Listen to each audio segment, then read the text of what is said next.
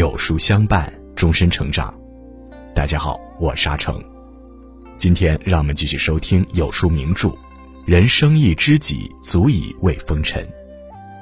杨户，西晋重臣；陆抗，东吴将帅。分属不同阵营，却给后世留下了杨陆之交的典故。既为敌对，何来交情？今天就让我们一起来听陆抗和杨户相爱相杀的故事。如果你喜欢今天的分享，不妨在文末右下角点个再看。一，战场初次交锋。公元二七二年，距离蜀汉灭亡已经整整九年，司马炎篡位称帝，建立晋朝也有七年之久，三国鼎立的格局也只剩下两国对峙了。依靠长江这道天险，东吴还在负隅顽抗。八月，吴主孙皓突然征召昭武将军、西陵都不产回都城建业，也就是今天的南京。接到调令的不产内心忐忑不安，吴主荒淫无道、残暴不仁，不产担心此行是祸非福，思虑再三，决定投降西晋。晋武帝司马炎大喜过望，当即对其拜为将军。开府仪同三司，封宜都公。司马炎不但对不产封侯拜将，还命荆州刺史杨照带兵前去接应不产，又命手下重臣杨户统帅步兵进攻江陵，巴东军徐印率水军攻打建平，救援不产。晋军三路齐发，浩浩荡荡而来。西陵乃东吴之险要。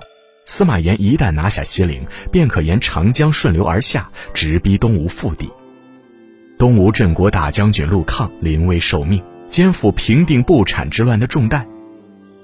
陆抗深知西陵之重要性，催逼各军筑造高峻的围墙，好对内围困不产，对外抵御晋军。但手下武将建议，集三军精锐，先行拿下不产，也就不必如此苦劳。陆抗深知攻城非一日之功，到时北边晋军到来，东吴军队被里外夹击，情况危急。但诸将战心烈烈，陆抗为服众，便听任他们试攻城一次，果然一无所获。众将这才齐心协力，加紧筑围防守。这边刚建好，杨户就带着五万禁军到达江陵。吴军诸将都认为不宜出兵，陆抗力排众议。江陵城因兵卒无可忧者，即使敌军占领江陵，也不能守住，我方损失不大。若晋军占据西陵，则南方的夷人很可能趁机作乱，后患无穷。主意已定，陆抗带兵前往西陵。当初陆抗曾命人在江陵北修造大坝，以防敌人入侵。杨户故意扬言要破坏江陵的大坝，好使步兵通行。实则想借大坝上的船运送粮草。对于杨户的明修栈道、暗度陈仓，陆抗顺水推舟，命人火速毁坏大坝。杨户计谋失败，只好改用车子运粮，大费人力，也贻误了战机。拖住杨户之后，陆抗派两路人马分别抵御住杨户和徐印，自己则亲率大军对阵荆州刺史杨照。凭着新筑的长围，陆抗固守有余。他料敌机先，将计就计，使晋军死伤无数。杨照兵惨败，杨护等人也领兵而还。陆抗凭借手中的三万孤军，以少胜多，大败西晋大军。他攻克西陵，斩杀不产，稳定了东吴的局势。大胜而归的他，脸上丝毫不见骄矜之色，只是谨慎地修缮边防，谦逊如常。二，杨某风云暗涌。西陵一战，吴国大获全胜，吴主孙皓自认为是得到了上天的佑助，志向一发显扬。他让术士上广为他占卜是否能得到天下。上广回答说：“即庚子年，青色的车盖会进入洛阳。”吴主大喜，不整治政令，反而一心一意谋划着兼并天下的事情。而西晋方面，杨照被贬为平民，杨户也被贬为平南将军。落败的杨户并没有忙于与陆抗开战，一雪前耻，而是暂息干戈。他另辟蹊径，采取怀柔政策，试图通过道德信义来收服民心。他对吴国的百姓十分宽厚仁爱，有一次，部下在边境上抓到了两个吴国小儿，杨护见后便主动命人将两个孩子护送回去。晋军若在吴境内行走，割了谷子做口粮，全都记下索取的数量，然后一定送去绢偿还。每次与部众在长江一带游猎，杨护都要求他们只准在晋地狩猎，不得越到吴国边界。如果猎物是先被吴人打伤，哪怕是被晋军得到，也要送还给吴人。何陆抗也不是不开战，但每次打的都是君子之战。开战之前，他必定要送上请战书，约定好交战日期。他不搞偷袭，不趁其不备，一定是等到约定日期才开战。手下将领献策，想用诡计攻打东吴，杨护就用美酒将他们灌醉，让他们没法再说下去。吴将陈尚、潘景率军来犯，杨护击杀了二人，又认为两人忠心为公，死亦有节，于是下令将两人厚葬。这两名将领的儿子兄弟到晋朝境内迎丧，杨护也以礼相待。一来二去，东吴的官兵和老百姓十分敬重杨护的人品，对他心悦诚服，亲切地尊称他为杨公。有道是：用兵之道，攻心为上，攻城为下；心战为上，兵战为下。很多东吴将军见状，纷纷主动前来投降杨护。陆抗对此心知肚明：彼专为德，我专为暴，是不战而自服也。各保分界，无求细义而已。他施以仁德，我若一味强取，还没开战就已经输了。陆抗告诫部下，双方各自保住疆界足矣。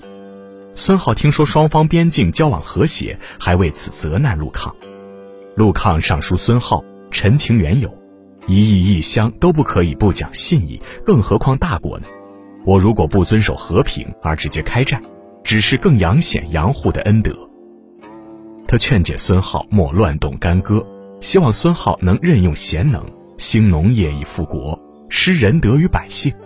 但好大喜功的孙浩不以为然，对此陆抗也无可奈何。三，知音英雄相惜。陆抗是吴国大将，杨虎为晋朝重臣，敌对分明，但两人之间并没有剑拔弩张的火药味儿。相反，大多数时候两军相安无事，两人也能友好相处。其实，抛开敌对之分，杨护和陆抗其实有很多相似之处。两人都师出名门，杨家九代高官，素以清廉著称。杨护之母为蔡文姬的妹妹，其姐嫁给司马懿之子司马师。杨护自己持身守正，有当代之颜回的美誉。陆抗出生于江东士族，父亲是主持夷陵之战，火烧连营，一举击破刘备大军的陆逊；外祖父是江东小霸王孙策，两人都是世家子弟，当朝重臣，但两人身上都不见纨绔之气，反而更谨言慎行，一派儒将风雅。杨护素来仁义，不信奉兵者诡道也；陆抗将帅之才，治军严谨有方。两军对峙的那几年，两人礼尚往来，颇有些惺惺相惜。陆抗曾称赞杨护：“护之德量，虽乐毅、诸葛孔明不能过也。”杨护德高望重，即使乐毅、诸葛亮也不能超过。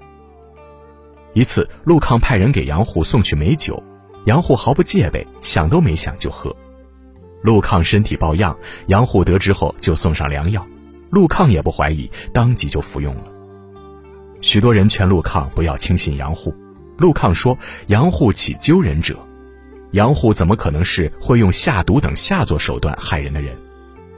虽然身处乱世，但两人用最和平、最光明磊落的方式，给了两地百姓平稳安定的生活。当然，这平和的表象下，并不是说两人忘记了自己的目的，而是双方默契下的短暂平衡。晋朝虽兵多将广，但经西陵一战，杨护见识到陆抗的军事才能，明白短期内想灭吴并非易事，不愿征伐杀戮，大动干戈。而陆抗手中兵马有限，无以征战，只愿能保境安民。但随着时间的发展，这脆弱的平衡终要打破。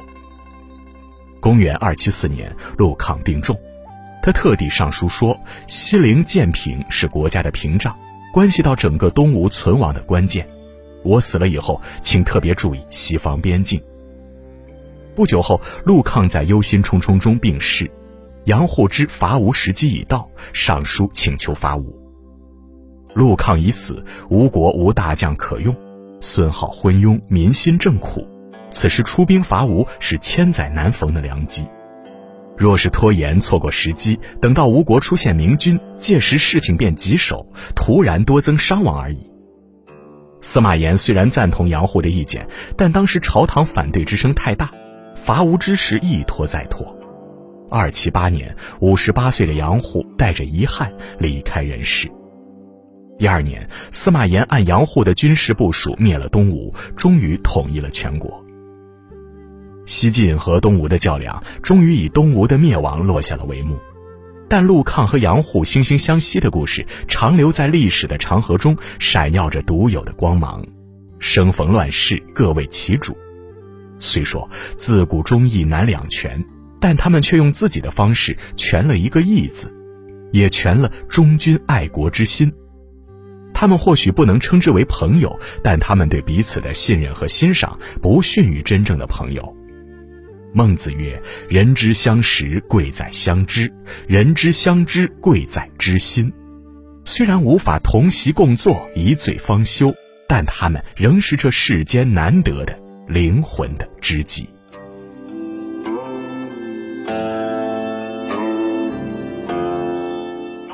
好了，今天的文章就跟大家分享到这里了。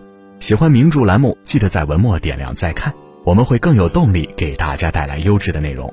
另外，长按扫描文末二维码，在有书公众号菜单免费领取五十二本好书，每天有主播读给你听；或者下载有书 APP，海量必读好书免费畅听，还会空降大咖免费直播，更多精品内容等您随心挑选哦。人生一知己，足以慰风尘系列已经结束了，明天谦谦君子，温润如玉，中国古代七大才子系列正式连载，记得明天准时来收听哦。我是阿成，我在山东烟台，向您问好。